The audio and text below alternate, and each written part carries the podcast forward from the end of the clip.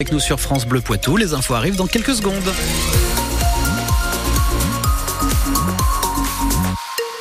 Bon, paraît-il qu'il va se mettre à pleuvoir à partir de demain et ça va durer plusieurs jours. Un épisode pluvieux et même venteux. Un petit coup euh, d'entrée océanique, voilà. Et ben, je vais vous détailler tout ça dans, dans quelques petites secondes sur France Bleu Poitou. 18h Delphine Marion Boule, le centre culturel Le 4 cambriolé à Châtellerault. Oui, un cambriolage la nuit dernière, précisément dans le studio audiovisuel du centre culturel et précisément entre 4h10 et 4h12.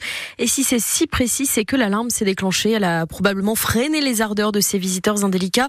Ils ne sont repartis qu'avec trois micros. Grand Châtellerault a porté plainte cet après-midi. Les activités du centre culturel ne sont pas impactées en cette période de vacances. Les informations sont à retrouver dès maintenant sur France Bleu à Poitiers, un accident impressionnant, mais fort heureusement avec une moindre gravité au péage de Poitiers Sud. Accident entre deux voitures et un poids lourd qui s'est produit dans une bretelle d'accès peu avant 16 heures. Il y a sept victimes, dont trois blessés légers, indiquent les pompiers de la Vienne. 17 sapeurs-pompiers ont été mobilisés sur l'accident. La circulation n'est plus impactée, indique de son côté le gestionnaire d'autoroute. Un féminicide en plein cœur de Montpellier. Devant le tribunal en début d'après-midi, un homme a ouvert le feu sur sa femme avant de retourner l'arme contre lui. Le procureur de la République de Montpellier a tenu en cette fin d'après-midi une conférence de presse et on en sait un petit peu plus sur ce qu'il s'est passé, Pierre en. Les faits se sont produits sur le parvis du tribunal judiciaire de Montpellier, à l'extérieur du tribunal. Aux alentours de 14 heures, un homme a ouvert le feu sur son ex-femme avant de retourner son arme contre lui.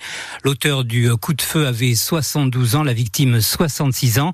Le couple était divorcé depuis 2016. Ils étaient convoqués cet après-midi pour régler les suites matérielles et financières de leur divorce.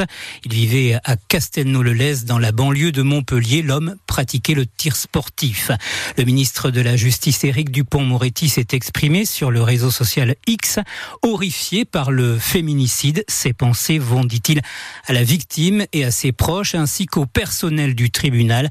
Sur place, une cellule psychologique est activée. Les précisions de Pierre Emparent pour France Bleu à Orléans. Les enseignants du lycée Potier, ont fait un débrayage ce mardi en soutien à l'une de leurs collègues. C'est l'un des plus grands lycées du département du Loiret, dans lequel une professeure d'histoire géo a été agressée hier par une de ses élèves. Une élève qui n'a pas supporté de voir son téléphone portable confisqué qui a frappé son enseignante au visage. Enseignante qui a porté plainte. Les syndicats agricoles reçus cet après-midi par le président de la République. C'est une réunion assez traditionnelle. Elle a lieu chaque année avant l'ouverture du salon de l'agriculture. C'est dans quatre jours maintenant. Euh, Gabriel Attal reçoit lui aussi des représentants syndicaux. Le Premier ministre va annoncer demain matin normalement de nouvelles mesures et des précisions sur la simplification promise aux agriculteurs. Libérer Julian Assange, c'est le mot d'ordre d'une manifestation qui a lieu en ce moment devant la mairie de Poitiers à l'appel de la Ligue des droits de l'homme. Rassemblement parce que la haute cour britannique se penche jusqu'à demain sur la demande d'extradition vers les États-Unis de Julian Assange.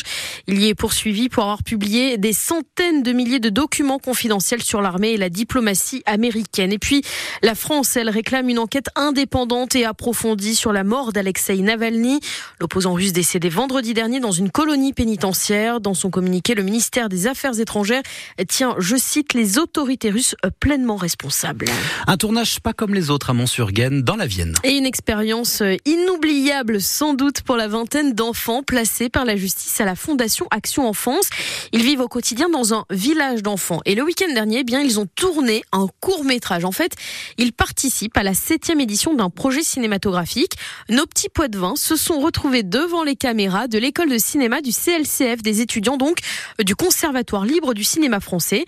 Dans le scénario préparé par les étudiants, les enfants montent un spectacle d'animaux pour récolter des fonds et aider une vieille femme dans sa ferme. Mais avant le traditionnel moteur en tourne, étudiants et enfants ont fait connaissance pendant plusieurs jours. De quoi sortir ces enfants de leur quotidien, leur permettre aussi de tisser des liens. Mélissa et Lisa sont respectivement maîtresses de maison et éducatrices au village d'enfants. Ils sont venus à plusieurs étapes, les étudiants, pour déjà rencontrer les enfants, faire les castings, tout ça. Donc, ils commençaient à connaître des têtes, mais c'est vrai que plus on avançait, plus les, les gens arrivaient en masse. Donc, euh, ils n'ont pas pu tous les connaître, mais c'est un lien assez fort et les étudiants sont, vrais, sont très investis auprès des enfants. L'affectif euh, pour ces enfants est quelque chose de manquant en général. Donc la plupart des étudiants qui sont arrivés ont dû avoir une place un peu euh, médiatrice pour euh, se mettre un peu à distance parce qu'il y a pas mal d'enfants qui étaient très tactiles, tout de suite dans l'affect. Euh, donc nous, on était là aussi euh, référente du projet pour ça et pour euh, pouvoir accompagner aussi les étudiants à avoir la place la plus juste auprès des enfants qui sont parfois un peu envahissants sur le plan affectif. Un propos recueilli par Eflamme Sionneau pour France Bleu Poitou et les enfants vont aller présenter leur film au Grand Rex à Paris, rien que ça, hein, avec les 15 autres